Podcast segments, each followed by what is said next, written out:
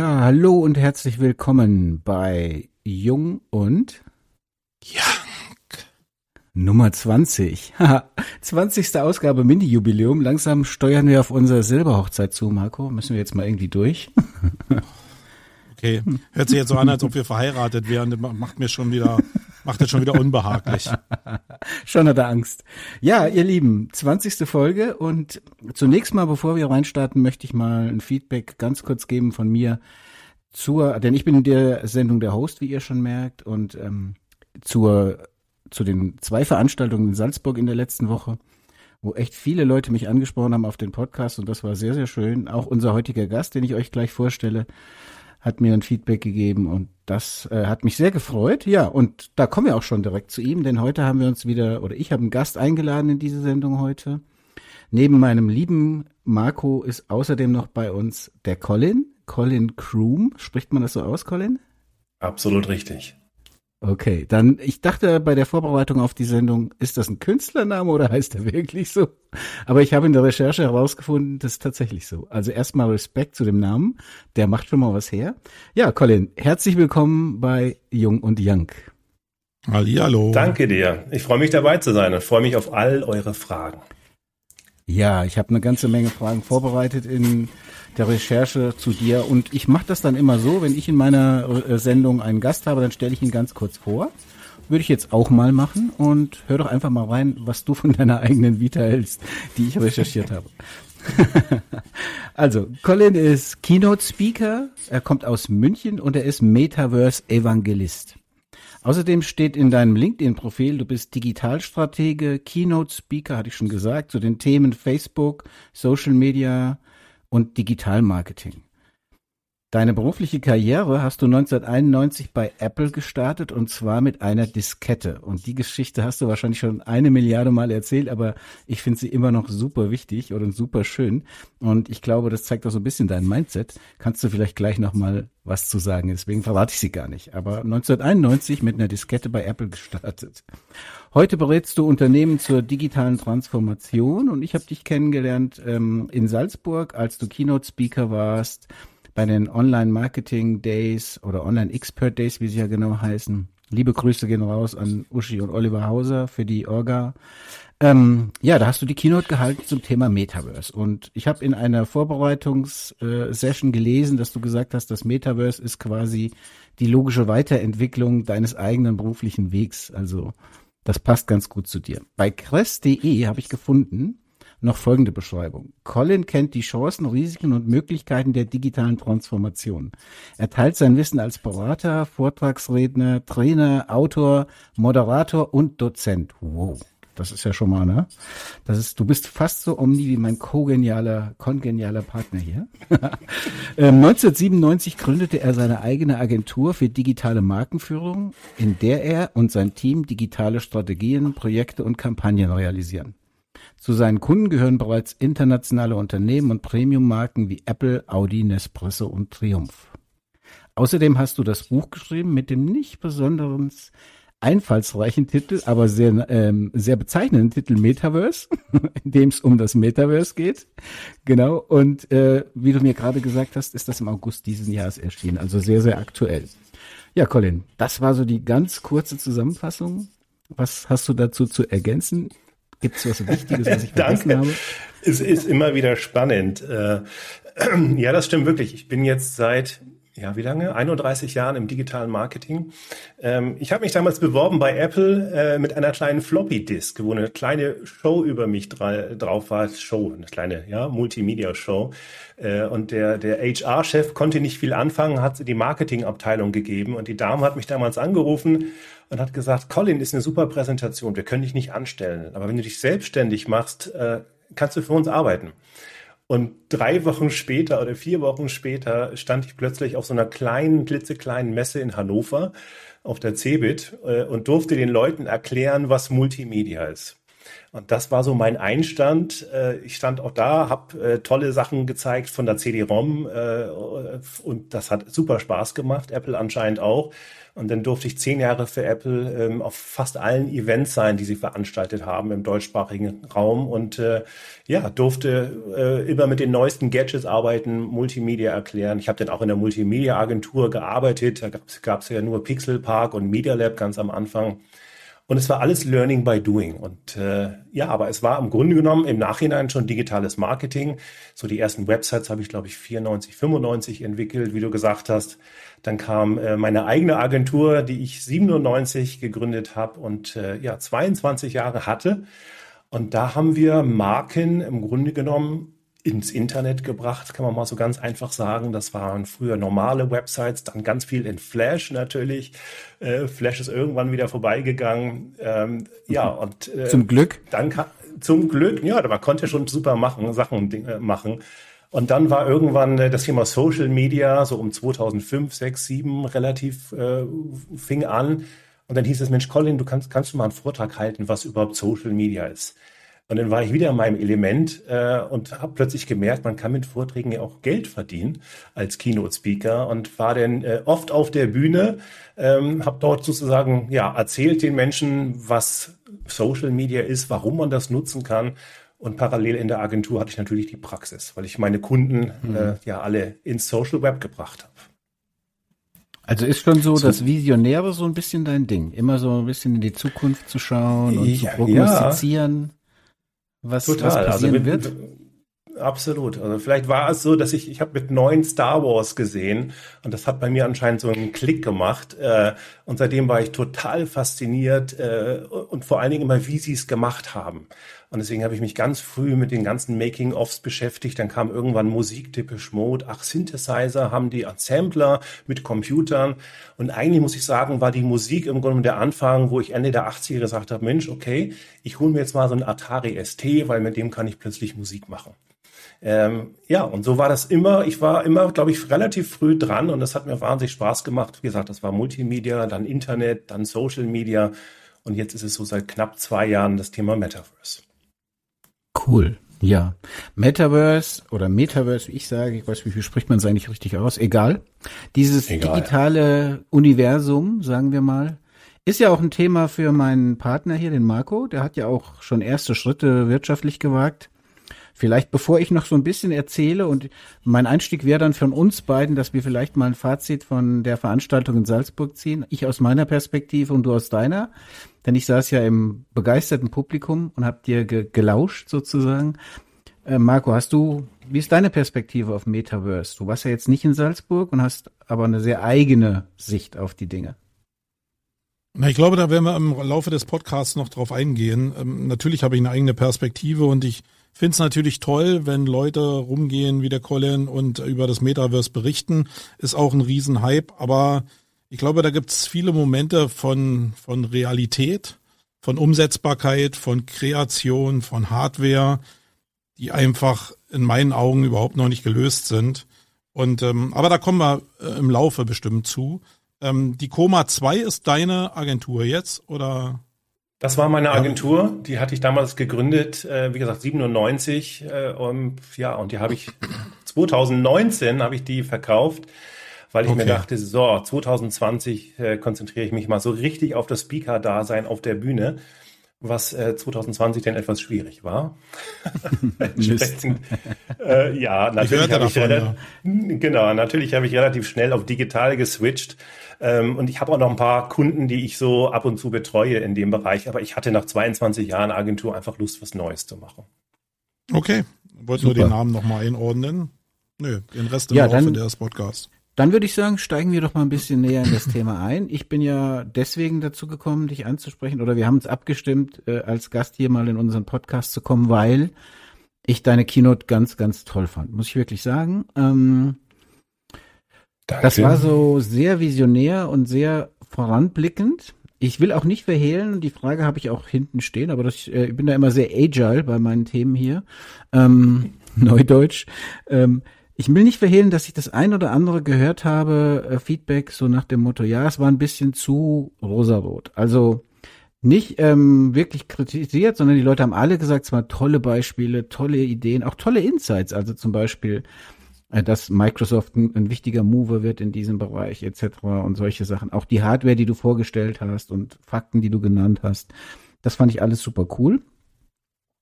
Ähm, aber vielleicht noch mal zurück zum Ursprung. Wie kamt ihr denn darauf, der Oliver und du, das Metaverse für die Online Expert Days zur Keynote, zum Keynote-Thema zu machen? Ich glaube, der Felix Beilharz, ein langjähriger Wegbegleiter aus, der, aus dem Social-Media-Bereich, der ist ja im Beirat von der OMX und ich denke, der hat mich empfohlen. Und dann hatte ich ein tolles Telefonat mit dem Oliver und hat gesagt, ja, das ist zwar jetzt nicht so unser zentrales Thema, aber natürlich mal in die Zukunft geblickt, äh, Online-Marketing äh, wird sich sicherlich auch ins Metaverse irgendwann erweitern. Hatte gesagt, Colin, ich äh, ja, würde dich gern dabei haben, dass du den Leuten mal zeigst, ähm, wohin die Reise wahrscheinlich geht. Okay. Kannst du denn für unsere ZuhörerInnen mal so, ich weiß, das ist schwer, ja, und wenn du jetzt Nein sagst, ist das auch okay, aber so in vier, fünf Milestones oder Eckpfeilern mal zusammenfassen, was so der Inhalt war. Du kannst natürlich nicht auf alles eingehen, das ist klar, aber ich habe mich, erinnere mich an Mobile, war das Einstiegsthema. Da hast du ja über ja, verschiedene Innovationsthemen gesprochen, über die Transformation in Business etc. Ja. Genau, ich habe im Grunde genommen angefangen, ähm, auch aus meiner eigenen Erfahrung, habe gesagt, natürlich, wir leben jetzt in, im, im Thema Web 2.0. Wir haben alle dieses wahnsinnig tolle Smartphone immer bei uns, was so unendlich viele Möglichkeiten hat. Und äh, ich hatte damals wirklich sogar die Chance, bei Steve Jobs dabei zu sein in San Francisco. Ähm, weil ich damals die Green Card hatte und immer rübergereist bin und habe also diesen Moment live erlebt, als er ähm, das erste iPhone aus der Hosentasche gezogen hat. Und das war ein cooler Moment, aber man konnte damals überhaupt nicht abschätzen, was das für uns alle, für die Welt, in der wir leben und wie wir arbeiten, was das bedeuten würde. Deswegen habe ich angefangen und habe gesagt, ja, Leute, wir leben jetzt natürlich äh, in der Web 2.0 Welt, in der mobilen. Früher fing es an, als ich unterwegs war, konnte ich vielleicht eine SMS schreiben, dann konnte ich ein Foto machen. Jeder hat sich am Anfang gefragt, warum brauche ich eine Kamera in einem Smartphone? Wir wissen mittlerweile, was, äh, wie, wie, wie unfassbar gut heutzutage die Qualität dieser Kameras sind. Dann habe ich gesagt, das nächste, der nächste Step war Video. Auch da haben wir mittlerweile ähm, 4K HDR-Möglichkeiten äh, mit dem Smartphone, was vor zwei, drei Jahren noch zigtausende gekostet hat. Und dann habe ich gesagt, und der nächste Step wird einerseits 360 Grad sein. Und das werden wir erleben entweder mit äh, Virtual Reality oder Augmented Reality. Und wir sind jetzt gerade dabei äh, in einer Transformation, äh, wo vieles in das Thema Web 3.0 geht. Den habe ich kurz erklärt. Unterschied zwischen Web 1.0, 2.0, 3.0. Ähm, auch das Problem, was wir natürlich aktuell haben im Web 2.0, dass egal welche Daten wir erstellen, sie mehr oder weniger fast sofort in der Cloud sind und es wenige, weniger Anbieter gibt, wo sich all unsere Daten befinden, sprich Google, Apple, Facebook, Amazon, Microsoft. Ähm, ja, und dann habe ich gezeigt, ähm, ein Bestandteil von dem Meta oder vom Web 3.0 wird das Metaverse sein. Das Metaverse wird auf dem Internet aufbauen. Es wird das Metaverse nicht ersetzen, sondern erweitern um eine dreidimensionale Ebene, muss man so einfach sagen. Und der Grund, warum das äh, jetzt soweit ist, weil einfach verschiedene Technologien zusammenkommen. Nicht nur das Thema Web 3.0 mit Blockchain und mit NFT und vielleicht auch mit Kryptowährung, sondern natürlich auch äh, das Thema Militarisierung, äh, dass es heute möglich ist, mit äh, einer Brille sozusagen ähm, standalone 3D-Dinge darzustellen. So, und dann habe ich äh, die Vision von Mark Zuckerberg gezeigt, gesagt, so stellt er sich das Metaverse vor, allerdings in fünf bis zehn Jahren. Ähm, habe das einfach mal gezeigt von, von seiner Key Keynote, die er von einem Jahr ge äh, gehalten hat. Habe dann gezeigt, was kann das für unser Berufsleben bedeuten, wie werden wir wahrscheinlich in Zukunft arbeiten. Ähm, dann habe ich ein bisschen was gezeigt zum Thema Bildung. Was äh, wird das auch bedeuten, wie wir uns in Zukunft fortbilden, wie wir neue Dinge lernen, was natürlich auch einen großen Impact haben wird. Ähm, und dann habe ich, um das nochmal dann äh, die Leute abzuholen, nochmal erklärt, okay, wir reden jetzt viel von Virtual Reality und Augmented Reality. Was ist überhaupt Virtual Reality? Wie fing das Ganze an? Ähm, wo stehen wir heutzutage? Dann habe ich gezeigt, ähm, wir haben jetzt ganz klobige Brillen äh, und das ist ähnlich wie damals mit dem Smartphone. Die ersten Telefone waren auch klobig und schwer und langsam. Und genauso ist es mit den Brillen heute. Dann ging es weiter, Thema Augmented Reality, dass viele von uns das heutzutage eigentlich schon nutzen, weil wir natürlich Apps haben wie Snapchat oder Instagram, wo dort schon Filter drin sind, wo einfach eine digitale Ebene drüber gezogen wird. Ähm, dann habe ich sie aber hab ich gesagt, okay, wir haben jetzt VR gesehen, wo ich völlig eintauche, nichts von der Umgebung sehe. Im Gegensatz dazu habe ich AR, wo ich meine reale Umgebung sehe, aber einen digitalen Layer habe. Und habe gesagt, die Zukunft wird meiner Ansicht oder auch der Ansicht von vielen Herstellern das Thema Mixed Reality sein. Das heißt, ich werde ein Headset haben, da kann ich komplett eintauchen in VR. Ich habe aber auch eine Möglichkeit, dort durchzuschauen, das sogenannte Mixed Reality oder Pass-Through-Modus und habe gesagt, das ist auch das, woran viele Firmen arbeiten.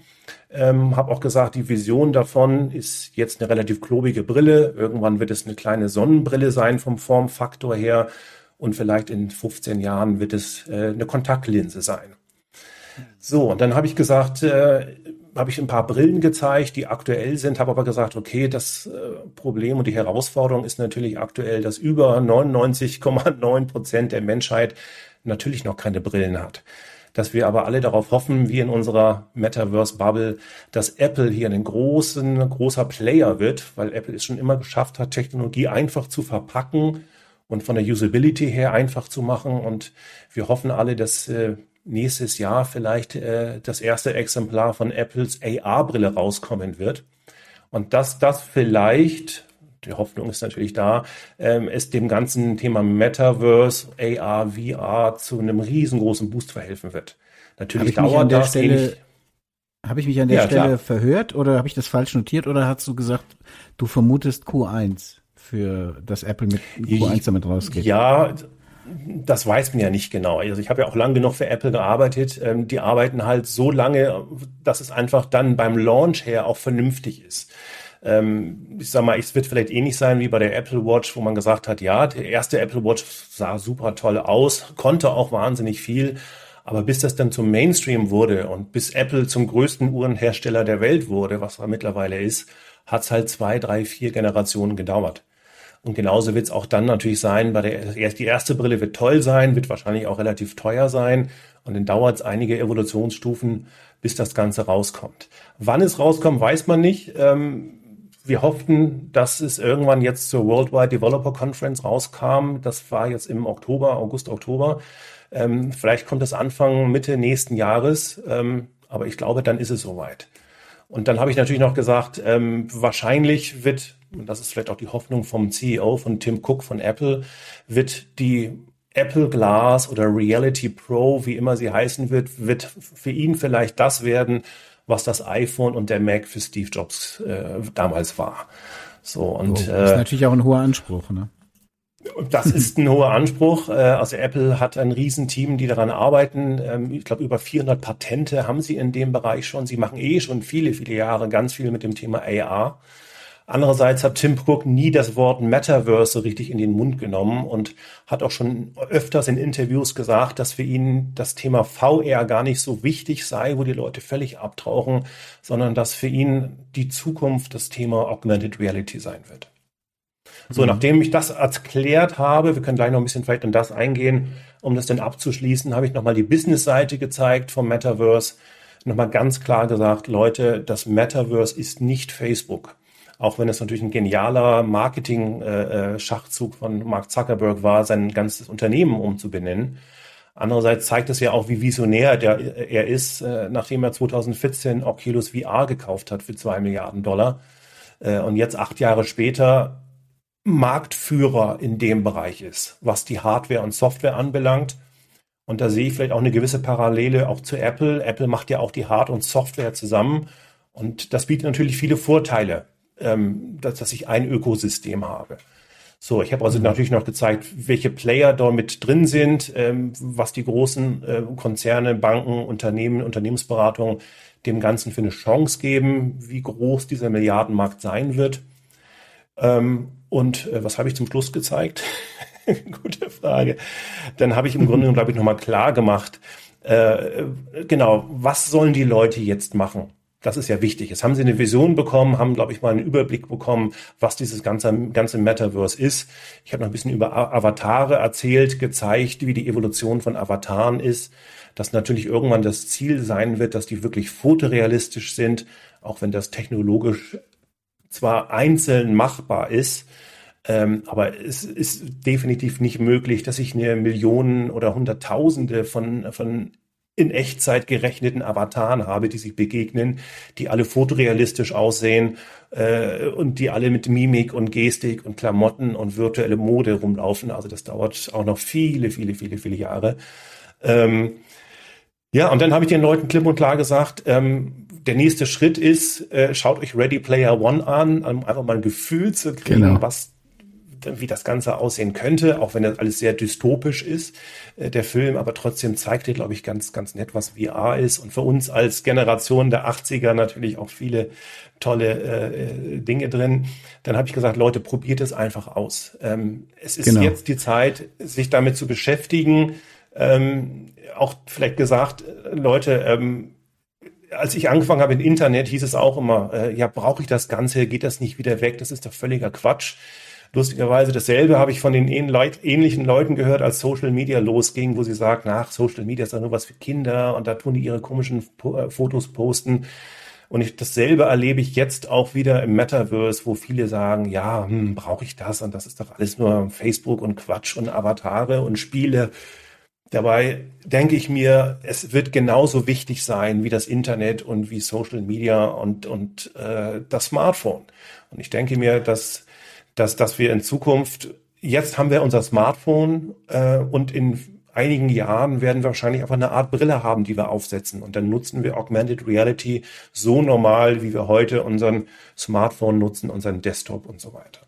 Das wirklich beeindruckende fand ich ja auch die Beispiele, die du dabei hattest, auch die Videos teilweise. Also zum Beispiel diese Fußgängernavigation, sage ich mal, mit diesem Head-Up-Display in der Brille, so nenne ich es jetzt mal, fand ich toll. Und wie du eben auch gesagt hast, ich fand wirklich sehr, sehr gut, dass du am Ende auch nochmal gesagt hast, Leute, ich sage das jetzt mal in meinen Worten, ich interpretiere das mal, probiert einfach mal. Erlaubt euch auch kleine Schritte, verteufelt die Technologie nicht, probiert einfach mal aus, versucht ein bisschen Know-how aufzubauen, bevor das Ding so richtig abgeht und sagt jetzt nicht gleich so, nee, ist für mich nichts. Ne? Also wie du schon sagst, aus A Internet und B Social Media sollten wir alle gelernt haben, dass man Technologie einfach auch mal erstmal ausprobieren kann, um dann selber zu bewerten und zu evaluieren, ist das was für mich oder nicht. Also insofern, super. das war ja im Prinzip eine super Zusammenfassung von, von der ganzen Kino. Deswegen glaube ich, wissen die Leute jetzt auch, warum ich direkt so froh war, dass du uns zugesagt hast für den Podcast. Du hast gesagt, das Internet, und ich erinnere mich, auf der Folie war, glaube ich, Internet 1.0, 2.0 und 3.0, wenn ich das noch richtig weiß. Und ja. auf der, da habe ich mir notiert Token Economy. Und mhm. dann ist dieses Phänomen passiert, was mir häufig passiert, wenn ich aus dem Vortrag komme, ja, dass ich nämlich zwar noch was da stehen habe, aber ich nicht mehr weiß, was gemeint war. Und ähm, da würde ich dich doch vielleicht bitten, sag doch doch mal was. Was meinst du mit Token Economy? Ja, also das ist zum Beispiel ein Bereich, wo ich gar nicht so dermaßen fit bin. Ähm, und auch in meinem neuen Buch habe ich einen Experten, der dazu schreibt zu dem ganzen Thema Blockchain und Tokenisierung. Meiner Ansicht nach ist Tokenisierung äh, das Thema, das einfach ganz viel in Zukunft, was Transaktionen anbelangt, über die Blockchain laufen. Ich hatte dieses Beispiel, wo ich sagte, in, äh, am Anfang des Internets und teilweise immer noch heute locken wir uns mit Benutzernamen und Passwort ein. Dann äh, in der Social Media Welt kann, konnte ich mich bei vielen äh, Websites mit äh, meinem Social Media Account anmelden, mit meinem Facebook Account zum Beispiel oder Google Account. Und in Zukunft habe ich meine Digital Wallet, das ist meine digitale Brieftasche. Und in der werde ich ganz viel, also alles, was ich digital besitze oder vieles davon, werde ich in meiner digitalen Börse, in meiner digitalen Brieftasche haben. Die ist, das heißt, das wird einerseits äh, vielleicht mein digitales Geld sein in Form von Kryptowährung. Das werden NFTs sein, also digitale Objekte, oder Dinge, die mir gehören, die es physisch gar nicht gibt. Das kann ein Musiktitel sein, das kann ein Buch sein, ein digitales, das kann aber auch eine Konzertkarte sein oder im Grunde genommen alles, was wir heute kaufen, was virtuell ist, kann ich in meiner Wallet speichern. Ähm, und die wird sozusagen dezentralisiert auf der Blockchain gespeichert und mir aber klar zugewiesen. Ähm, und das ist ja auch das Thema mit den Non-Fundable Tokens. Das ist weit mehr als jetzt nur irgendwelche Affen oder Krypto-Punks, die irgendwie drei, vier, 500.000 Dollar kosten. da können wir vielleicht später nochmal drüber reden, warum vielleicht dieser Hype da ist. Sondern ähm, wir wollen oder die Community, die auch das Web 3.0 entwickelt, will wegkommen von diesem, von dieser Zentralisierung. Das habe ich, glaube ich, vorhin gar nicht gesagt. Ein, ein Grund, warum es dieses Web 3 gibt, ist das Thema Dezentralisierung, dass die Daten nicht mehr bei wenigen Firmen liegen, sondern dann dezentral ist. Ob das Metaverse dezentral wird, muss ich sagen, glaube ich ehrlich gesagt nicht, weil die Firmen, die aktuell Milliarden investieren, haben natürlich das Interesse, die Leute entsprechend auch wieder zentralisiert dann zu haben. Äh, ein anderes Thema, worüber wir noch nicht gesprochen haben, ist das Thema Interoperabilität. Das gehört auch zum Thema Web 3.0 und Metaverse. Das heißt, jeder hat heutzutage seinen eigenen Kosmos und es ist schwierig, ein digitales Item, was ich kaufe oder irgendein ein, ein Produkt von A nach B mitzunehmen. Bestes Beispiel, wenn ich jetzt FIFA spiele und mir das Bayern München Trikot mir kaufe für 10 Euro, dann kann ich das innerhalb von FIFA spielen. Wenn ich aber jetzt zu Fortnite wechsle oder zu irgendeinem anderen Spiel, dann kann ich das, was ich mir eigentlich gekauft habe, was mir gehört, nicht übernehmen. Und Interoperabilität heißt, ich kann ähm, meine Objekte, meine Avatare, meine Kleidung, meine Inhalte wirklich von A nach B mitnehmen. So ähnlich wie ich heute ein JPEG und ein PNG oder ein GIF habe. Äh, und egal in welchem Programm ich bin, kann ich das nutzen. Du hast ich hatte gesagt, noch mal eine Frage, kann ich mal kurz, ja, Wolfgang? Natürlich, logisch. Ähm, als ich angefangen habe, mich mit dieser Dezentralisierung zu beschäftigen, war ich auch ziemlich davon angetan, weil natürlich so gegen das alte System ist, also Banken aushebelt, äh, ist ja ein Teil der Kryptowährung eigentlich, dass es ein bisschen das alte System aushebelt. Jetzt habe ich aber irgendwie jetzt im Zuge der Pleite von FTX, also von, von der Handelsplattform, ja, aber plötzlich gemerkt, nee, die Leute neigen nicht dazu, ihre Tokens bei sich selbst aufzubewahren, sondern diese Wallet, die jeder hat, die will keiner bei sich selber haben, sondern die packt man lieber irgendwo hin, wo es vielleicht sicherer ist, damit man sie selber nicht verliert. So scheint es zumindest ja im Bereich FTX gewesen zu sein, weil ja die Leute wirklich Milliarden an Geld verloren haben und dann ist ja diese Philosophie von Dezentralisierung eigentlich auch nicht mehr gegeben, wenn die Leute dann doch zu irgendwelchen Brokern gehen, die Sachen dann ablagern und dann doch es wieder so Plattformökonomie gibt. Wie, wie siehst du das?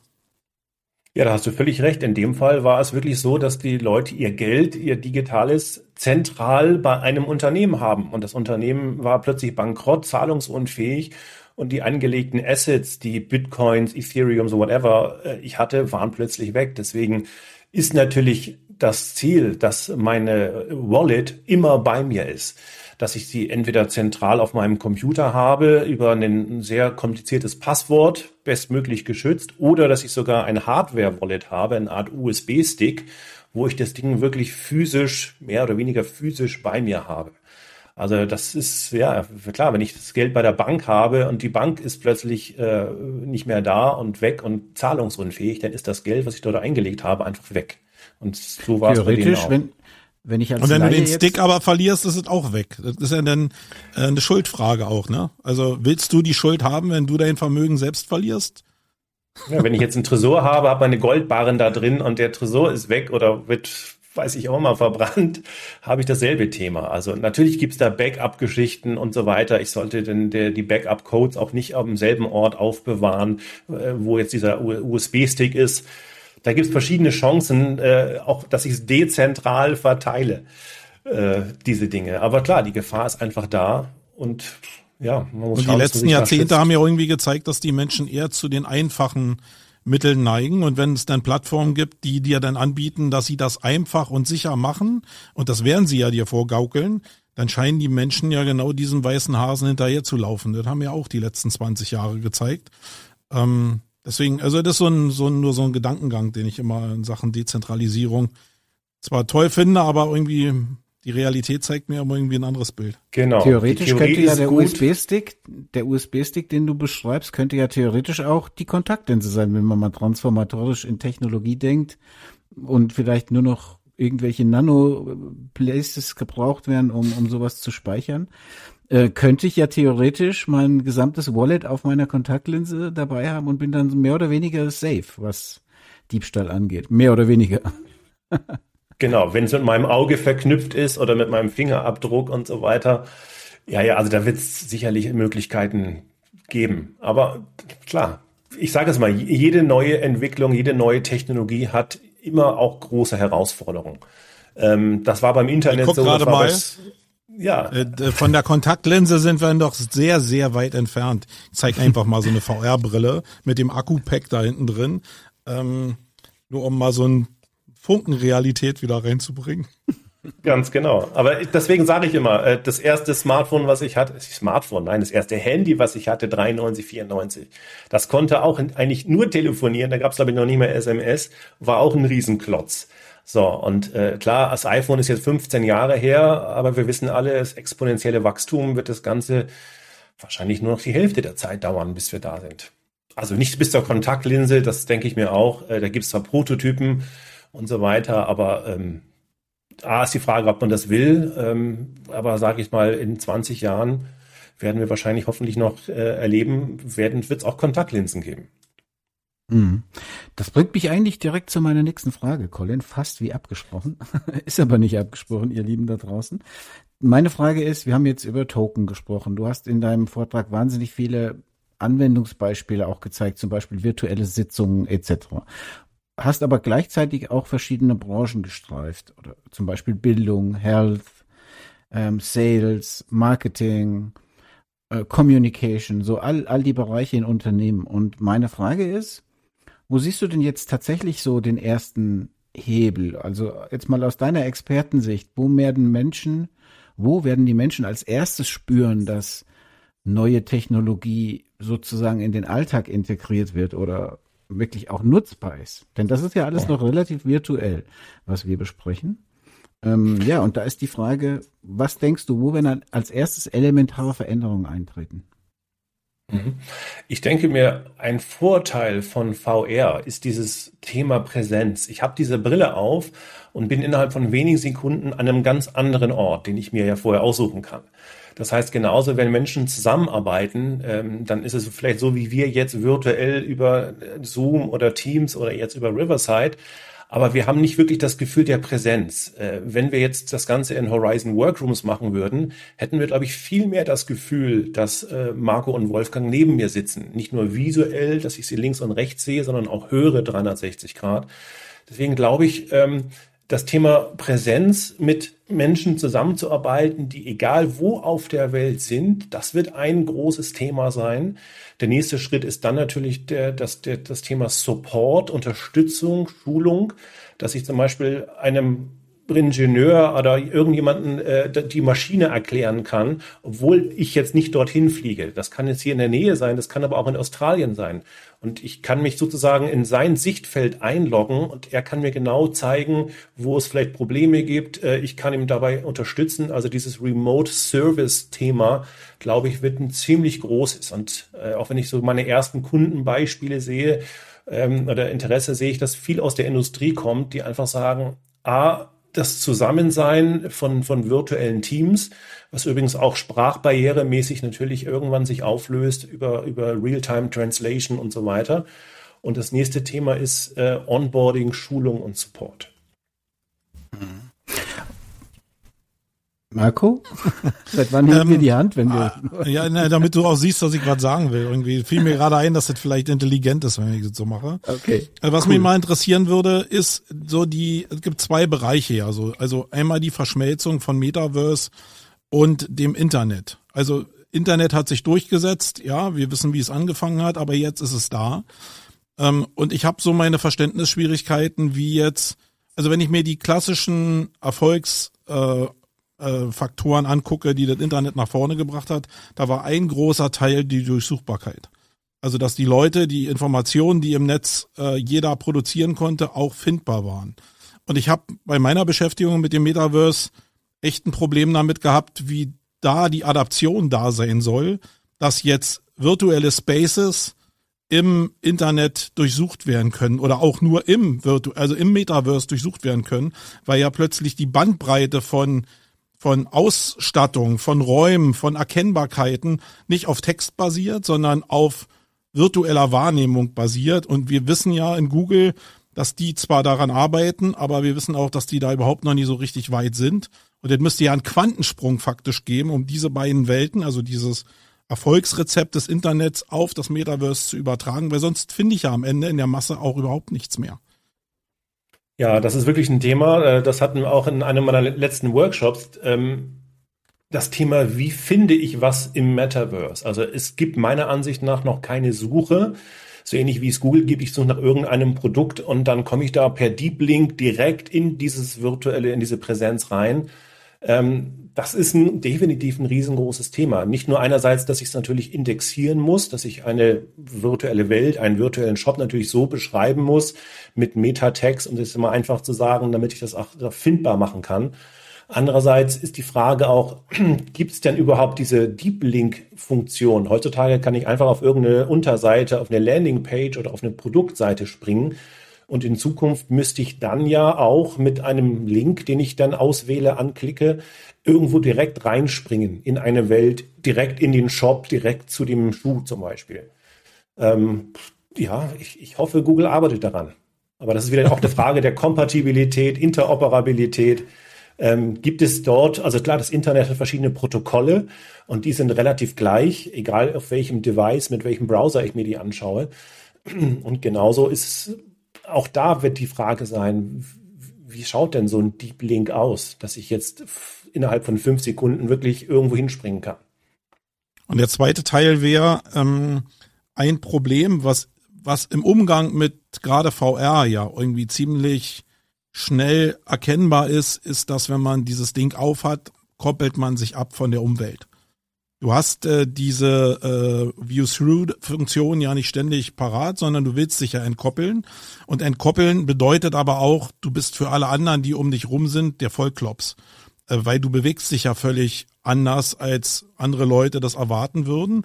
Und du merkst auch gar nicht, wenn Leute dich beobachten. Ähm, ich, ich kenne das nur aus dem Straßenverkehr, jeder von euch kennt das auch. Die Leute gucken wie die Zombies in ihre Handys. Das ist ja schon schwierig. Da nimmt man aber, wenn man hochguckt, noch einen Teil seiner Realität wahr. Was ja in VR an sich nicht mehr so ist, sondern du bist ja wirklich entkoppelt in dem Moment. Und bei jedem, der das mal aufgesetzt hat und irgendwie eine Handlung gemacht hat, es wirkt für die, die um, drumrum stehen, halt immer ein bisschen abgespaced, weil man ja nicht sehen kann, was derjenige da macht. Ähm, ist der Umgang nicht so einfach psychologisch und gesellschaftlich einfach sehr unpassend? Also da hast du völlig recht, dass man natürlich, wenn ich in VR bin, A, bin ich völlig woanders äh, in meinem, in meiner Gefühls-, in meinem Sichtumfeld. Äh, Andererseits, ähm, klar, wir sehen die anderen nicht, was ich mache. Ähm, deswegen denke ich A, dass AR eine weitaus größere Zukunft haben wird, also Augmented Reality, wo ich mein Umfeld sehe und entsprechend meinen digitalen Layer habe in verschiedenster Art und Weise. Und VR macht man heutzutage auch in einem mehr oder weniger geschützten Bereich. Äh, einerseits geschützt, dass ich nirgendwo gegenlaufe, virtuell oder auch in real. Und andererseits ist mal so die Frage, äh, wie du sagst, äh, als ich das erste Telefon hatte, 93, haben mich auch alle blöd angeschaut und haben gesagt, hey, was willst du denn mit so einem Telefon? Braucht doch kein Mensch. Ähm, also da würde ich mir jetzt weniger Sorge drum machen. Ähm, wie gesagt, VR wird auch zukünftig sicherlich ganz spezielle Anwendungsgebiete haben. Und die heißen halt wirklich, ich bin dann oder für die Zeit komplett völlig woanders.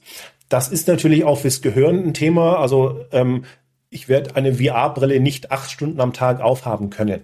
Ähm, auch vielleicht A, weil sich das Gehirn noch nicht dran gewöhnt hat, an dieses äh, Gefühl komplett, A, dass die, die Battery Packs noch gar nicht so lange halten und so weiter. Ähm, und andererseits auch, dass vielleicht manchen Leuten heutzutage noch schwindlig wird oder diese Übel, diese Reiseübelkeit, weil ich plötzlich was sehe, was mein Körper ja ganz anders wahrnimmt. Ähm, A, kann man sich daran gewöhnen. B, ist es auch eine Frage der Technologie, dass die Displays besser werden von der Wiederholfrequenz, das Blickfeld weiter wird. Ähm, ja, aber ich denke mir, das wird die Zeit zeigen. Ich würde aber da direkt noch nochmal nachhaken. Also ich finde die Frage von Marco echt gut und ähm, ich glaube, das geht ja hier auch nur um eine Expertenbewertung von dir. Aber ich habe eine 15-jährige Tochter und die hängt natürlich auf TikTok ab, ja, so wie alle in dem Alter. Wäre auch schlimm, wenn nicht. Und der Punkt ist, die gesamte Meinungsbildung, merke ich, wandert von Google weg. Also viele, ich sag mal, die, die 15-Jährigen von vor zehn Jahren, die haben sich ihre Meinung im Internet gebildet, tatsächlich, oder später dann auf den sozialen Kanälen. Jetzt wandert das ein bisschen ab in die Richtung. Ich will das gar nicht verteufeln. Das ist einfach eine Weiterentwicklung, finde ich. Und ich finde es auch nicht schlimm. Und ich bin im Übrigen auch überrascht, welch gute Suchergebnisse sie bekommt. Also sie, sie, sie ist ja gar nicht mehr bereit, dieses nackte, durchstrukturierte Google-Suchergebnis zu lesen. Das ist ja viel zu anstrengend. Sie gibt eine Frage bei TikTok ein oder ja, meistens sogar noch mit Voice und äh, bekommt dann visuelle Informationen. So. Was aber letzten Endes ich schon merke ist, sie ist zum Glück noch sozialisiert, sie reitet, sie hat Freundinnen, ja, geht weg, geht am Wochenende weg und so, aber ich merke schon, sie hängt sehr, sehr lange da ab. Ich habe auch das Thema Bildschirmzeit mit ihr schon durchgesprochen und wir reden auch aktiv darüber, aber ist dieses Gefühl, also sie hat ja nicht das Gefühl, dass sie nicht sozialisiert ist oder nicht in einem sozialen Umfeld, wenn sie bei TikTok ist, weil sie hat das Gefühl, sie ist da bei ihrer Community. Und dieses Gefühl wird sich ja durch virtuelle Realität nochmal deutlich verstärken. Also nicht nur, dass Menschen dann komisch aussehen, wenn sie irgendwie Handbewegungen machen, die außer ihnen keiner nachvollziehen kann, weil keiner dieses Bild sieht, was die Menschen gerade sehen, sondern die fühlen sich ja dann vielleicht, und Ready Player One ist ja ein super Beispiel, ja, die fühlen sich in ihrer Welt haben Freunde, lernen Menschen kennen oder, oder Wesen kennen, Gott weiß, ja, äh, wo sie nachher dann aber merken, alles fake, ne? Und ist dieses Gesamtproblem nicht noch viel größer dann in diesen virtuellen Welten? Und wer soll das jemals regeln? Ja, also da sprichst du was an, was, glaube ich, alle Eltern durchmachen, die Eltern äh, Kinder haben in, in dem Alter, dass ähm, A, die Aufmerksamkeitsspanne extrem gering wird, die Leute äh, gar nicht mehr hingehen können und mal eine Minute sich einen Film anschauen oder ein Video oder gar einen Text lesen, wenn da nicht ein Bild oder ein witziges Video drin ist. Also das wird ein Riesenthema sein. Thema Bildschirmzeit, äh, natürlich bei allen Kindern, mein Sohn es wird jetzt auch 15, da ist das alle dasselbe Thema. Ähm, und natürlich ist das Metaverse oder das Metaverse oder VR, wenn ich es jetzt mal nenne, ähm, wird die Leute sicherlich noch abhängiger machen. Und das sieht man jetzt auch mal als dystopische Vision natürlich auch im Ready Player One, dass man vielleicht nur noch in einem Container wohnt. Das ist klar, es ist Science Fiction, aber ähm, die Welt ist äh, übel und alles ist kaputt und ich setze die Brille auf und kann sein, wo immer ich sein möchte. Die Gefahr besteht und das ist sicherlich ein großes Thema auch in der Zukunft. Ähm, wie schafft man es hier, entgegenzuwirken, ob es jetzt Regulierung ist oder, oder was auch immer. Aber das wird, und da bin ich mir ziemlich sicher, wird eine große Herausforderung. Und da habe ich vielleicht jetzt spontan noch zwei äh, Anregungen auch für die Audience draußen. Und zwar habe ich am Wochenende, ohne dass ich jetzt spoilern möchte, zu viel, habe ich mir bei Netflix eine Serie angeschaut. Äh, 1899 heißt die. Die wurde sehr gehypt, übrigens auch in Salzburg. Da habe ich mehrfach Werbung gesehen und gehört im Radio. Deswegen hat also funktioniert bei mir. Ich habe es mir angehört. Ich sage jetzt nichts über meine Gesamtbeurteilung, aber auch das hat sehr, sehr stark mit virtueller Realität zu tun. Ähm, also ohne zu viel spoilern zu wollen, kann man sich mal anschauen. Und äh, zu dem, was wir eben gerade besprochen haben, habe ich gerade auch einen Impuls gehabt, den ich nicht vorbereitet hatte. Aber es gibt eine Serie, ich glaube auch bei Netflix, weiß ich aber gar nicht genau, oder Amazon Prime oder äh, irgendwo gibt es eine Serie, die heißt Upload. Und die zeigt noch ein Beispiel, noch ein Problem, das ich äh, auch noch für sehr, sehr wichtig halte in dem Kontext, den wir gerade besprochen haben, denn es geht in unserer Welt, die wir gerade besprechen, haben alle Menschen die gleichen Mittel. Die Realität wird aber sein, dass es reiche Menschen im virtuellen Umfeld gibt und arme Menschen im virtuellen Umfeld. Und die Frage ist, kann ich mir dann äh, quasi Dinge per Abo kaufen, die andere nicht können? Also alles, das wird ja auch passieren. Ich meine, brauchen wir nicht lange äh, philosophieren, das wird kommen. Und auch da halte ich es für super wichtig, dass da vernünftig reguliert wird und äh, ja, keine Ahnung, einheitliche Standards geschaffen werden. Also ich glaube, das ist eine Riesenaufgabe das alles das irgendwie wirklich, in den Griff ja. zu bekommen. Ganz genau. Also so wie sich vielleicht Menschen irgendwann einfrieren können, weil sie ganz viel Geld haben oder ihre DNA speichern, so ist vielleicht die Vision irgendwann, dass man seinen Consciousness sein, sein irgendwie hochlädt und dann vielleicht in einem digitalen Avatar hat. Das kennt man aus diversen Science-Fiction-Filmen. Wird das irgendwann mal möglich sein? Kann gut sein, sage ich jetzt mal. Und dass daran geforscht wird mit äh, BCI, Brain-Computer Interface, selbst Elon Musk ist da ja mit dabei. Also da wird schon viel geforscht. Das ist sicherlich noch viel mehr Science Fiction, aber wir wissen ja, vieles, was früher Science Fiction war, ist heute Science Fact. Und ähm, ja, also als, als du gerade davon gesprochen hast, habe ich mir auch überlegt, klar, früher waren die Smartphones teuer, mittlerweile hat jeder ein Smartphone, weil ich kriege ein Smartphone für, auch für kleines Geld mit Vertrag und so weiter. Und so wird es vielleicht irgendwann mit, mit den AR-Devices genauso sein, dass sie subventioniert werden. Ähm, ich, ich weiß es nicht, aber es ist jetzt nicht so, dass diese neue Technologie, sage ich jetzt mal, die Schere der Menschheit, arm und reich, ähm, vielleicht verengen wird oder besser machen mhm. wird. Mhm. Ich glaube, es ist auch wichtig, dass man sich das mal klar macht an der Stelle. Trotzdem, und jetzt glaube ich, äh, möchte ich die Kurve schon noch mal so ein bisschen hin zu Optimismus und Zuversicht auch bekommen, äh, glaube ich trotzdem, dass wie in allen Evolutionen äh, der Menschheit immer eine Chance auch darin liegt und eine große Chance darin liegt, Dinge besser zu machen. Also ich ähm, erinnere mich an ein Beispiel, das ich gesehen habe, wo tatsächlich ein, ein Arzt aus Berlin über moderne Technologie, nenne ich es jetzt mal, weil ich nicht mehr genau weiß, welcher Case es war, aber es ist eigentlich auch egal, weil im Prinzip ging es darum, dass er seinem brasilianischen Kollegen in Echtzeit geholfen hat, eine schwierige Operation durchzuführen. Und dieser Patient oder diese Patientin, weiß ich jetzt gar nicht mehr genau, aber dann wirklich eine deutlich bessere Operationsleistung hatte am anderen Ende der Welt. Und ich glaube, das sind alles auch Visionen, die man durchdenken darf wo man sich auch selbst als Unternehmen vielleicht mal Gedanken machen kann, mal völlig frei von allen äh, Barrieren, die man im Kopf hat, mal überlegen, wo könnte es denn hingehen in meinem Business? Und das wäre auch so die nächste Frage, die ich an dich hätte.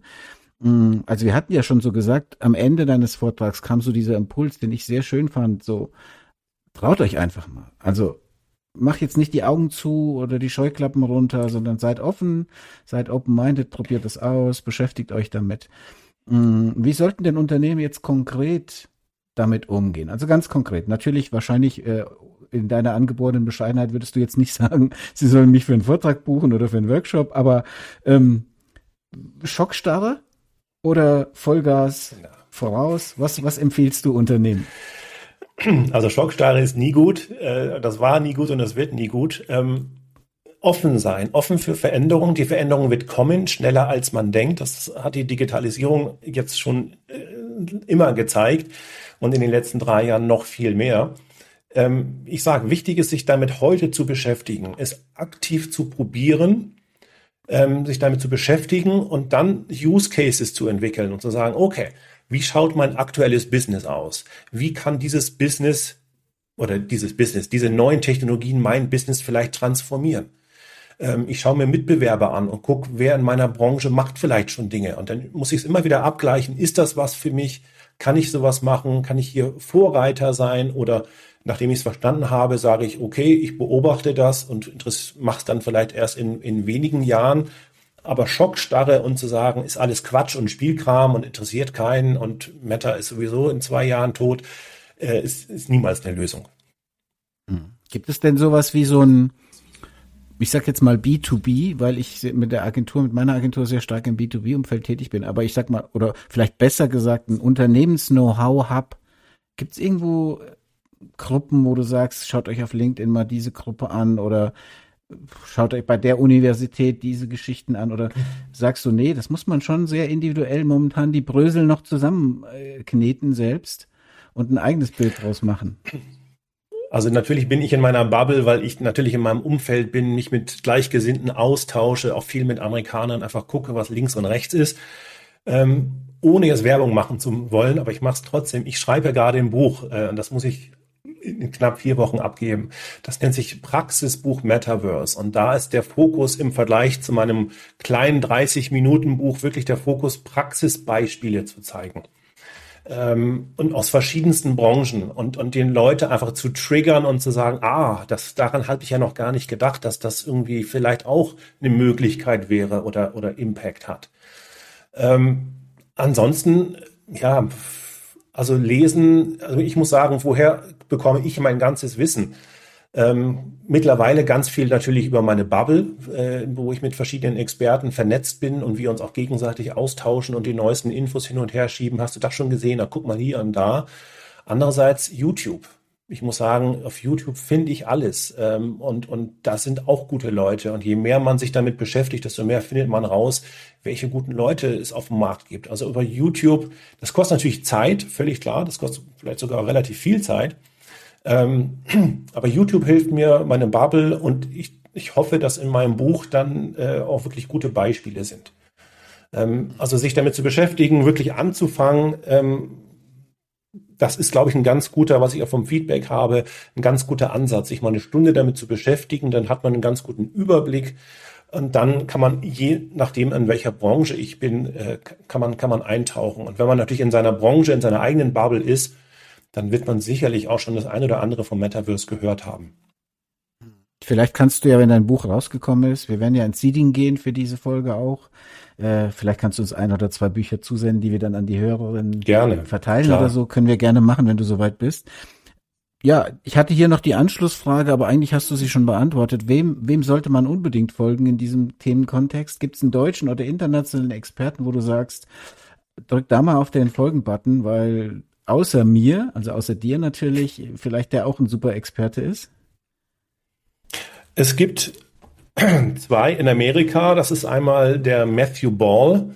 Ähm, man kann jetzt sagen, das ist die aktuelle Metaverse-Bibel, ist jetzt vielleicht ein bisschen zu viel gesagt, aber Matthew Ball beschäftigt sich, glaube ich, seit zehn Jahren mit dem Thema, hat da viele, viele Manifeste zugeschrieben. Der hat ein ganz gutes Buch geschrieben, auch wenn es nicht ganz so leicht zu lesen ist. Äh, Kathy Hackle ist die Mutter des Metaverse, so wird sie genannt. ähm, die ist auch gut, äh, auch ganz tief in dem Thema drin, hat auch schon zwei Bücher geschrieben. Glaube ich, das dritte kommt jetzt gerade raus. Die kommt auch nach Deutschland. Ich bin ähm, nächste Woche ähm, am Donnerstag, Freitag im, im, im Europapark Rust. Da ist eine Konferenz zum Thema NFR, also zum Thema Metaverse. Ähm, also Matthew Ball und, und Kathy Hackle sind zwei, denen würde ich definitiv folgen. Und dann gibt es den Bund Digitale Wirtschaft Deutschland, ähm, der ist auch sehr aktiv in dem Bereich. Und der bringt immer wieder White Paper raus, die ich auch wirklich äh, klar empfehlen kann zu dem Thema. Also BVDW Super. heißt er, der BV, genau, da, wenn man den folgt, äh, auf LinkedIn und natürlich auch auf der Website oder im Newsletter, dann kriegt man da schon ganz gute Infos. Da sind ja auch viele unserer Kollegen aus dem Online-Marketing äh, aktiv ja. und engagiert und Mitglied. Also insofern ein super Tipp. Ähm, ich finde es übrigens sehr, sehr schön, wie wir hier Ping-Pong spielen. Meine nächste Frage wäre nämlich gewesen, wo sieht man dich denn als nächstes als Speaker, wenn die Leute jetzt Lust bekommen haben? Aber das hast du auch schon beantwortet. Also grandios. Marco, möchtest du denn noch was fragen? ähm, ich möchte einfach mal eine neue Perspektive noch einstreuen, weil wir reden immer so leichtfertig über das Metaverse und wir haben die technische ähm, Perspektive da schon eingenommen. Äh, das ist eine Sache, da werden wir nie eine Aktie dran haben, weil Plattform bauen werden die wenigsten von uns können. Das kann vielleicht so ein Apple, vielleicht so ein, äh, so ein Meta, äh, aber wir werden da gar keine Aktie dran haben. Was ich in meinen Ausflügen in das Microverse, würde ich es jetzt erstmal nennen, gar nicht Metaverse, so festgestellt habe, ist, dass man eigentliche Erlebnisse kreiert. Ja, und Erlebnisse zu kreieren ist verdammt schwer. Also wer alleine mal einen Raum baut oder sein Zuhause nachbaut in einem Metaverse und das jetzt ausstattet, ja. Also du kannst dir im normalen Leben ja vorstellen, du fährst mit deiner Frau zu Ikea, zu Möbelhübner, zu irgendwelchen anderen Sachen, holst Einrichtungsgegenstände, probierst es kuschelig zu machen, willst noch ein TFT an der Wand haben und so, um eine tolle, für dich ein tolles Environment zu haben. Äh, da ist noch nicht mal Erlebnis mit bei und das ist schon mega anstrengend. Jetzt nimmst du einfach so einen Raum, und ähm, machst dieselbe Wohnung in einem Microverse und probierst die auszustatten. Der Knackpunkt ist, du kannst nicht zu Ikea fahren. Da gibt's nämlich gar nicht äh, die Möbelstücke, die ich da reinstellen kann. Sondern es muss ja Designer auf dieser Welt geben, die diese Einrichtungen auch baut, die diese Welten bauen. Das, was im, im Games-Bereich ja so möglich ist. Und das ist eine Sache, die kann der allgemeine, der Normalsterbliche eigentlich gar nicht. Und wir haben ja mit der Odyssey, wo wir ja selbst so eine kleine 360 Grad Microverse gebaut haben, gemerkt, dass wir, als wir Geschäfte verkaufen wollten, das Know-how in den Agenturen gar nicht da war, um jetzt Flächen in 3D zu bespielen, damit die Sachen überhaupt da geliefert werden können. Und ich glaube, dass der große Flaschenhals vielleicht noch nicht mal die Technik ist. Ich bin völlig bei dir, dass die Devices kleiner werden und dass alles kuscheliger wird. Aber am Ende muss ja so ein riesiges Metaverse, wie wir das von Ready Player One kennen, äh, das muss erstmal designt werden. Wer soll das mhm. alles machen, damit es nachher auch ein Erlebnis wird? Und wie kann ich Räume so verdichten, dass ich ein Erlebnis habe? Jeder, der sich mal mit Events auseinandergesetzt hat, der weiß, wie schwer es ist, ein Event zu bauen, eine Show zu bauen, wo die Leute von Anfang bis Ende entertained werden. Und das müsste ja alles im Metaverse auch stattfinden, sonst ist es ein schöner Impuls, äh, schön einfach mal zu sehen und dann ist es auch schnell wieder langweilig. Das zeigt ja auch die Erfahrung. Äh, mhm. Wie gehst du denn damit um, dass da ja auch einer designen muss? Mhm. Also da habe ich mehrere Ideen. Ähm, also das eine Thema ist, wie du schon sagst, diese ganzen Räume müssen erstmal entwickelt werden. Also eine Riesenchance für Creator, äh, die Creator Economy, ähm, natürlich sich hier aktiv dran zu beteiligen, ähm, Inhalte zu generieren, 3D-Modelle und so wie Creator natürlich im klassischen Social Media Bereich gibt, wird es immer mehr Creator geben, die auch in die dritte Dimension geben. Andererseits wird es immer leichter, ähm, hier auch A, Inhalte zu generieren. Ich sage jetzt nur, ähm, aktuelle Smartphones haben zum Beispiel hier schon einen LiDAR-Scanner drin. Damit kann ich relativ schnell Objekte digitalisieren, dreidimensional. Da gibt es auch immer mehr Apps, wo ich wirklich um ein Objekt 360 Grad mit der Kamera rumfahren kann. Und dann habe ich dieses Ganze als 3D-Objekt, was ich dann weiterverwenden kann. Und gleichzeitig ähm, gibt es Anbieter, und da kann ich einen empfehlen, den ich sehr schätze in den Deutschen, der nennt sich Room mit drei O. Das ist äh, ein, ein, eine Agentur, ein, ein Anbieter, der hat das Ziel, das WordPress des Metaverse zu machen. Also ähnlich wie natürlich früher Website zu entwickeln sehr schwierig, sehr technisch war, so ist es heute relativ leicht, weil ich habe ein Open Source Programm, das nennt sich jetzt WordPress. Ich habe eine unendliche Anzahl von Templates, von Vorlagen, die ich nutzen kann. Und gleichzeitig habe ich die Möglichkeit, WordPress zu erweitern über sogenannte Plugins. Ob die jetzt kostenlos oder kostenpflichtig sind, das ist je nachdem von der Qualität. Und ich denke mir, genauso wird es auch im Metaverse sein. Ich werde mehr, immer mehr Plattformen haben, wo ich mir auf Template-Basis Räume, ähm, Konferenzen, die Büros, was auch immer mir als Basis herholen kann und die kann ich dann erweitern mit dreidimensionalen Objekten, mit zweidimensionalen Dingen wie Videos und Fotos und so weiter. Und also ich denke auch die Experience in Zukunft, was auch Websites anbelangt, das Thema 3D wird immer mehr eine Rolle spielen, dass ich eine normale Website habe und wir werden immer mehr dreidimensionale Elemente haben dass ich ein Produkt habe. Jetzt kann ich mir das Produkt von ein paar Seiten anschauen, vielleicht sogar schon 360 Grad, aber in Zukunft kann ich, habe ich den QR-Code, fotografiere den ab und habe diesen, was ich, Tonschuh, das Produkt, diesen Sessel, was auch immer, wirklich in meiner realen Umgebung. Also ich denke mir, es dauert noch ein bisschen, aber wenn sich das jemand anschauen möchte, Room ähm, hat da schon echt viel geleistet in dem Bereich. Aber jetzt bist du ja bei der ähm, in Salzburg auf einer Konferenz gewesen, wo ja ganz viele Marketingmenschen da sind.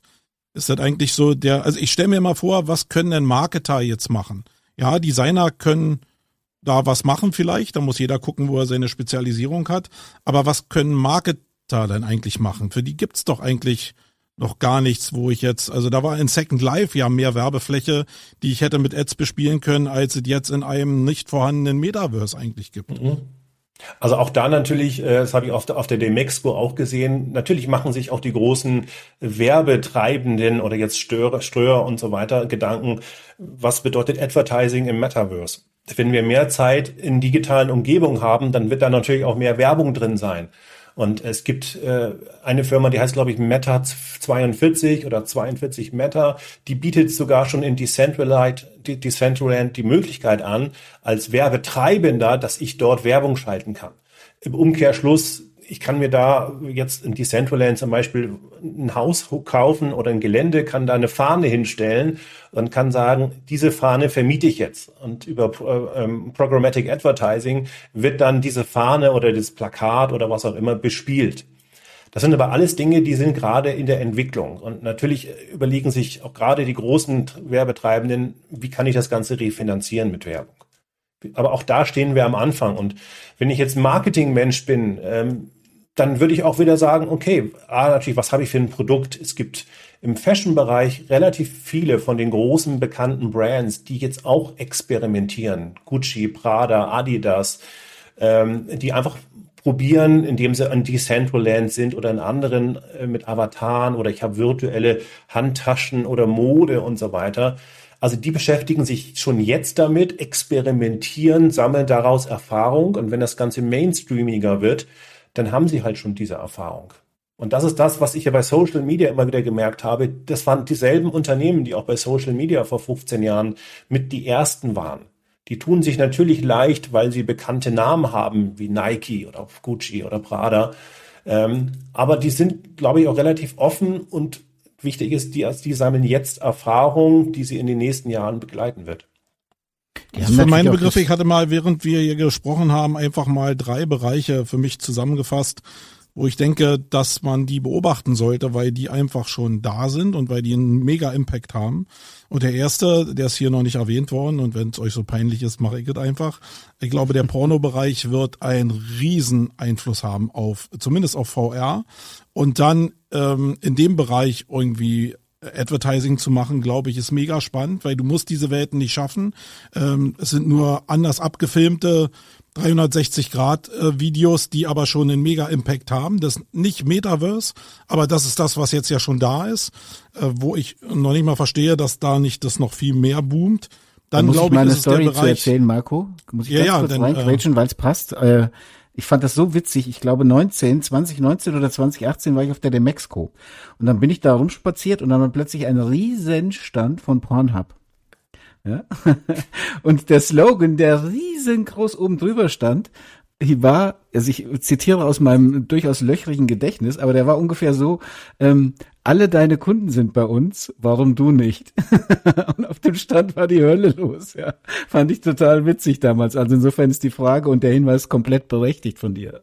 Klar. Ja, ja. ihr müsstet einfach mal ausprobieren, die ihr jetzt zuhört und keine VR-Brille habt es macht was. Auch diese 360 Grad Sound-Erlebnis, ähm, da ist schon eine Menge Bewegung drin. Der zweite Teil wäre Games. Ähm, die, glaube ich, ist die größte Industrie. Die haben am meisten Cash, die haben auch am meisten diese geschlossenen Räume, um irgendwie Games in diese äh, VR-Welt zu bringen. Und In-Game-Werbung war schon immer relativ lukrativ ab einem bestimmten Moment. Und das dritte, was du auch in deinen Slides drin hattest, äh, Colin, war, sind diese Mega-Events, die stattfinden. Von irgendwelchen Superstars und so, die ähm, schon ja Konzerte und so in einem Metaverse machen, wo man halt gucken muss, wie man diesen Ansatz, weil den wird man ja selbst nicht fahren können, einfach in irgendeiner Form hijacken kann, um sich selbst in diesem Stream irgendwie wiederzufinden. Äh, siehst du noch ein paar Welten, wo Marketer irgendwie noch so reinstoßen könnten? Ich, ich, Weil darum geht's ja im Endeffekt. Als Host quetsche ich noch mal rein, Colin. Kannst du diese Zahlen noch ja. mal nennen von dem von dem Konzert? Marco hat es ja eben kurz angedeutet. Ich, das war ja, ich war komplett genau. geflasht, irgendwie 200 Millionen oder so. Sag doch noch mal, wie das genau war, bitte. Genau, also äh, Trevor Scott hat mittlerweile auch vor zwei Jahren ein, ein Konzert gemacht auf Fortnite und ähm, es waren 12,3 Millionen Fortnite-Spieler live dabei bei dem Konzert. Äh, konnten also das live erleben, äh, nicht alle gleichzeitig, weil dazu ist kein Server in der Lage, das wurde natürlich äh, aufgeteilt, aber es waren 12,3, die live dabei waren, Millionen und es haben mittlerweile über 196 Millionen Menschen sich auf YouTube nochmal angeschaut. Und natürlich hatte er da Longtail-mäßig also auch die Chance, dass natürlich dann, äh, ich konnte mir dann Dance-Moves kaufen, ich konnte mir das Outfit kaufen, verschiedene Dinge, so wie man es halt in Fortnite macht. Äh, also das ist schon beeindruckend. Ich hatte aber auch die Diskussion auch auf jetzt in Salzburg von einem Musiker, na, virtuelle Konzerte, das ist absolut äh, was völlig anderes. Man muss vor Ort sein. Ja, natürlich ist es immer besser, wenn ich vor Ort bin. Aber wenn jetzt Depeche Mode, meinem Beispiel, nicht nach München kommt, sondern halt nur in LA ist, dann habe ich zumindest mal die Chance, das Gefühl dabei zu sein. Und durch VR werde ich wahrscheinlich neben ihnen stehen und vielleicht sogar noch die Möglichkeit haben, Backstage zu gehen. Also das ist viel, viel mehr äh, als wenn ich es überhaupt nicht erleben würde. Und auf der Thema. anderen Seite, aus der anderen Perspektive, wenn ich der Musiker bin, ja, und ich mache vielleicht so einen Event, denn du hast ja auch gesagt, was er verdient hat, ich weiß es nicht mehr, Unsummen, ja. Keine 20, 20 Millionen Dollar, glaube ich, verdient. Ja, genau. Ja. Hat er verdient mit dem einen Konzert. Wenn ich das mache, ja, und sage, dadurch kann ich vielleicht 50 kleine Konzerte mir leisten, wo ich vielleicht auch in Orten spiele, an denen ich normalerweise in Präsenz nicht wäre. Das ist ja auch nochmal eine Möglichkeit, die sich daraus ergibt. Also ich glaube, das ist ein mega genau. Und auch ja, für aber für kleine, wen, Wolfgang? Also ja. Äh, für Kleine ist es eben nicht die Chance. Das lebt von Trevor Scott, also von dem Künstler, der sowieso vorher, das ist so, als wenn Kanye West jetzt irgendwie was macht. Ähm, das sind, die haben ja schon vorher Riesenreichweite gehabt. Dass die jetzt auf so ein neues Medium aufsatteln, das ist ja völlig okay, dass das durch die Decke geht, als Erlebnis dann wieder, weil die Leute unter Corona auch neugierig waren. Aber wir drei, äh, no way. Also sehe ich uns überhaupt nicht da rumtouren wie Trevor Scott. Colin vielleicht. Ja. Also rumtouren nicht. Ich wollte aber gerade sagen, also selbst als einfacher Musiker, ich habe lustigerweise gerade auf auch auf Netflix äh, die die die äh, Serie gesehen, wo es um Spotify ging und äh, als tolle toller Film, wo man wirklich mal die Entwicklung von ja. Spotify sieht und auch die Herausforderung der Musiker. Genau. Und ich sage jetzt mal, wenn ich jetzt irgendwo ein Konzert habe, selbst als, als normaler, einfacher Musiker, dann hole ich mir eine 360-Grad-Kamera, die kostet 300, 400, 500 Euro, wenn überhaupt, ähm, und kann dieses Ganze streamen auf YouTube. Auch in 360 Grad. Und in Zukunft werde ich sowas genauso auch ins Metaverse äh, auf diverse Plattformen streamen können. Also natürlich, die großen Brands, wie jetzt auch Trevor Scott, die, die tun sich leicht, weil die eine große Fanbase haben. Aber letztendlich auch als Musiker muss ich ja immer wieder überlegen, A, gute Musik, B, wie vermarkte ich die? Und da wäre jetzt 360 Grad vielleicht auch einfach eine neue Möglichkeit. Aber äh, ein großer Knackpunkt ist ja noch die, die Ausgabequalität. Also äh, selbst in VR ähm, 360 Grad zu streamen ist eine richtige Herausforderung äh, von der Datenleistung und wir wissen alle, dass das eigentlich erst so ab 4K, 8K, 10K losgeht. Ähm, und das zu übertragen, glaube ich, ist Normalsterblichen fast gar nicht möglich. Also ja, ja Qualität, also, sage ich mal, war immer am Anfang schlecht und wurde dann exponentiell besser. Äh, das ist heute noch eine Herausforderung. Ähm, ich glaube, in fünf Jahren reden wir gar nicht mehr darüber, ob das eine Herausforderung ist. Ja, ja oder wir reden gar nicht mehr von Meta, weil Meta auch an die, an die Realitätsgrenze ja jetzt schon stößt. Natürlich, und äh, ja, vielleicht merkt, hey, nee, so viel abgespacedes Zeug können wir uns auch nicht leisten. Genau. Und wer soll dann danach finanzieren? Also da gibt's ja so ein paar Sollbruchstellen wie Nvidia, die ja auch mit dem Omniverse sehr präsent sind, die ja auch plötzlich durch die China-Abhängigkeit Probleme haben, ihre Hardware auszuliefern. Also da hängt ja viel in der Kette, äh, was eigentlich gar nicht so umsetzbar aktuell jetzt ist. Auch wenn es vielleicht technisch geht, ist es in unserer Welt gar nicht umsetzbar. Ja, klar, es gibt immer wieder Herausforderungen. Jetzt wollte ich nochmal sagen, das Thema äh, Erotik ist, war immer ein Treiber, was Technologie anbelangt hat. Das war bei VHS-Kassetten so, denn bei DVDs. Ähm, ich, hab, ich war auch dabei, als es auf der Demexco war. Äh, da sind sicherlich sehr, sehr viele Kunden, auch wenn die wahrscheinlich zu 90 Prozent männlich sind. Das Problem ist halt das Thema Brand Safety. Möchte ich mit meinem Brand in der Umgebung sein, weil sie halt immer noch ein gewisses Image hat. Also das um nochmal abzuschließen. Äh, ich selbst, ähm, ich habe ehrlich gesagt auch in VR wirklich keine großen Apps oder sonstiges gesehen in dem Bereich. Kommt aber natürlich auch daher, weil jetzt Meta und die anderen, die sind natürlich auch geblockt. Das heißt, sie haben einen App Store und da gibt's sowas wie Side-Loading oder Jailbreaking, wie man es vorher vom, vom, vom iPhone kannte, gibt's da noch nicht so richtig. Ähm, das ist sicherlich ein für, Thema, für, wie schaffe ich was jetzt? Für Erotik? Für Pornos, für Erotik und so weiter. Kannst du doch über, über dem ganz normalen Browser aufrufen. Da hat ja jeder Pornhub und so, die haben alle eine VR-Weiche. Also ich oute mich ah, ja. jetzt hier, ja, weil ich es schon mal erlebt habe, aber ihr guckt es euch an. Also es ist wirklich super leicht zu erreichen. Deswegen glaube ich, dass das ein Megatreiber sein wird. Okay. Und ob du jetzt als Marke in dem Umfeld stattfinden willst, ist ja wieder eine ganz andere Geschichte. Klar. Ich sage nur, dass das einer der Treiber sein wird, wo man mit, mit wenig, relativ wenig Aufwand, weil du nur in, äh, in Anführungsstrichen eine 360-Grad-Cam haben musst, äh, einen super äh, Mehrwert erzeugst. ich muss ja selber lachen, komisch. Ja, ja aber es ist schon, ersetzt euch das Ding mal auf, das ist intensiv. Wirklich ja. intensiver als jedes Erlebnis, was du vorher in 2D hattest. Aber ich bin da komplett bei mhm. Colin. Das war immer ein, ein, wesentlicher Treiber für Technologie, Erotik, der Erotikbereich. Und warum auch nicht? Ich meine, es ist etwas, wo die Menschen Bedürfnisse haben. Und ich erinnere mich so als kleine Anekdote, wir hatten in der Agentur mal einen Kunden, der hat solche Chaträume betrieben. Noch ganz, Anfang der, weiß nicht, Anfang der 2000er, glaube ich. Und hat dann gesagt, ja, wir haben 76 Damen gleichzeitig im Chat und die können dann Blumengeschenke bekommen und sowas. Und dann habe ich gesagt, ja, wie machst du das und wo kriegst du die alle her? Und dann hat er gesagt, den legendären Satz, den ich jetzt zu dem Thema mal als Abschluss nehme, äh, du musst dir eins mal merken, 90 Prozent der Frauen sind Mann. das fand ich sehr cool. Rita 76 war dann eigentlich Hans-Jürgen 67, ja. Okay. Oh, oh. Ähm, ich glaube vielleicht so ein bisschen äh, mit Blick auf die Uhr, weil ich hatte Colin gesagt, ungefähr eine Stunde. Ähm, mit Blick auf die Uhr, ich glaube, wir haben von allem nur so die Spitze des Eisbergs berührt, was natürlich auch klar ist. Wir können nicht umfassend das Thema angehen, aber ich glaube, die Meldung oder die Message nach außen an die ZuhörerInnen ist, dass wir einfach sagen, beschäftige dich mal mit dem Thema. Es gibt so viele Facetten, die dich vielleicht privat berühren, die dich vielleicht beruflich berühren könnten. Also es ist mega spannend einfach auch da reinzuschauen in diese Welten und sich damit zu beschäftigen. Und deswegen nochmal ganz, ganz lieben Dank, Colin, dass du dass du so spontan auch bereit warst. Wir haben das ja letzte Woche gefixt, hier in die Sendung zu kommen. Ich habe mich mega gefreut und ich muss auch dazu sagen, der Colin ist auch so ein Typ. Also es ist wirklich ein ganz, ganz netter Mensch, ein ganz weiß gar nicht, wie ich sagen sollte, aber er kam da als Keynote-Star von der Bühne und wir haben direkt hinterher gequatscht und war ganz easy und ganz locker, also alles ganz cool. Wenn uns ähm, Airdrop nicht noch einen Strich durch die Rechnung gemacht hätte, dann hätten wir sofort unsere Kontaktdaten ausgetauscht. Aber das, auch das haben wir hinbekommen. Colin, Abschlussfrage von mir. Hast du noch irgendwas, wo du sagst, okay, in dem Gesamtkontext, ich als Experte, da haben wir jetzt noch nicht drüber gesprochen, das würde ich gerne noch loswerden.